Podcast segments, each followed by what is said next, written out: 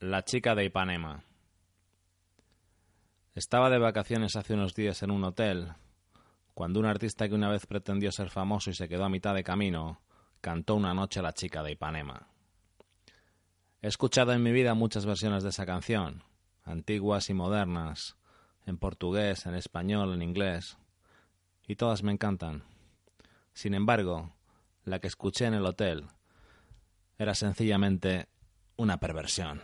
No puedo decir más. Preside la pared noble de mi casa una gran foto de Frank Sinatra y Ava Gardner. Admiro profundamente a Sinatra como cantante. En lo personal no soy yo quien para juzgarle. Me pasa con Sinatra que cuando escucho en su voz la chica de Ipanema, huelo el mar. Noto el sol sobre la piel de la chica y la veo acercarse moviendo su cuerpo con su balanceo.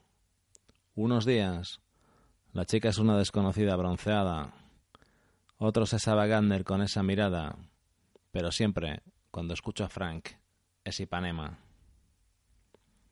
A lo que voy con todo esto es que incluso los buenos productos como la chica de Ipanema requieren profesionales para interpretarlos y sacar el mejor resultado posible de los mismos.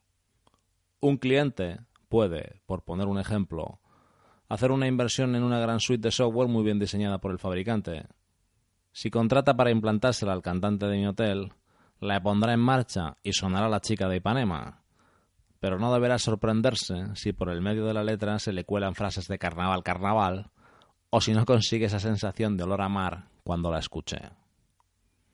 Ese cliente podrá darse cuenta de que a veces comparamos el precio de dos soluciones iguales de dos competidores sin valorar la importancia de que el cantante conozca la letra del producto y sepa transmitir la experiencia de usuario de sentir el sol en la cara. Para reírse una noche de agosto en un hotel de playa, puedes contratar al vocalista que te parezca. Seguro que cubre tus expectativas. Pero si lo que quieres es oler el mar y que la chica sea Wagner, contrata a Sinatra y que lo haga a su manera.